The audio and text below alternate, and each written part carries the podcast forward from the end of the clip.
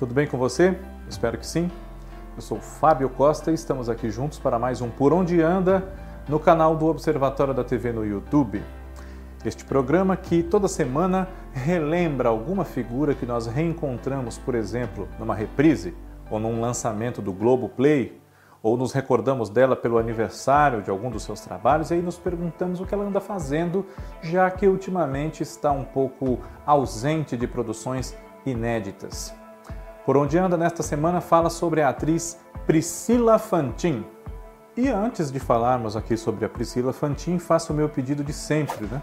Para você curtir os nossos vídeos, se inscrever no canal, compartilhar esses vídeos, sugerir temas aqui para nós nos comentários e acompanhar não só esses que eu faço, mas também os vídeos da Kaká Novelas, do Cadu Safner, do Cristiano Blota, do João Márcio e muito mais. Já somos mais de 40 mil inscritos aqui no canal. Junte-se a nós!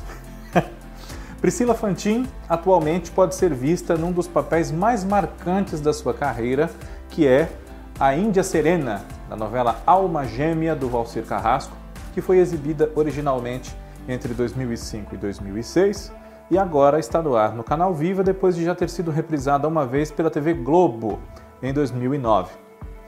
Ela agora tem 39 anos, nasceu no comecinho de 83 e participou de outras novelas como As Filhas da Mãe, Esperança, Chocolate com Pimenta, a sua primeira parceria com o Valcir Carrasco numa novela inteira e dele, né? já que Esperança ele também escreveu mais ou menos do meio para o fim e ela fazia um dos papéis principais, a Maria.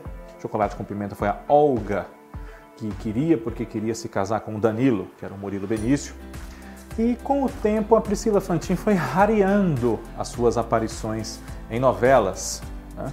Ela foi a Beatriz, protagonista de Sete Pecados, depois participou de Tempos Modernos no ano de 2010 e em Eta Mundo Bom no ano de 2016 nós fomos reencontrá-la. Novela do Valcir Carrasco, que gosta muito da atriz. Com o passar do tempo, depois de ter sido diagnosticada com depressão em 2008, Priscila Fantin passou a ser é, uma pessoa que revê muito as suas prioridades na vida e, embora siga a atriz, faça cinema, faça teatro, está agora, embora a pandemia tenha atrapalhado a programação de todos os artistas, né, está agora com o projeto da peça Precisamos Falar de Amor Sem Dizer Eu Te Amo, que ela já encenou e pode ter novas encenações, novas temporadas, turnês, enfim.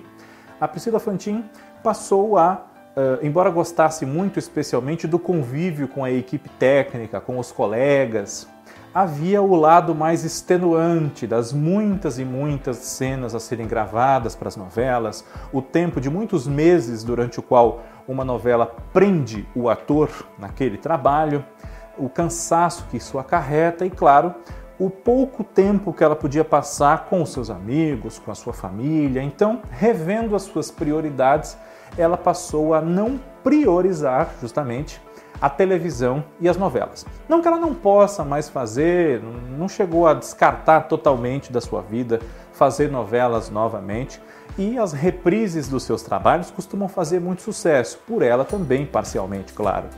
Mas Hoje, teatro e cinema, coisas que prendem menos e são feitas de uma forma menos industrial, pensadas de outra forma, fazem mais a cabeça da Priscila Fantin. Então, se você quiser acompanhar a carreira da atriz, fique de olho no teatro, no cinema, quem sabe numa produção mais curta para o streaming, para a própria TV, mas novela no momento não está nos planos dela. Quem sabe um dia ela faça outra incentivada até pelos pedidos dos fãs que gostam da Olga, da Índia Serena, da Beatriz, enfim.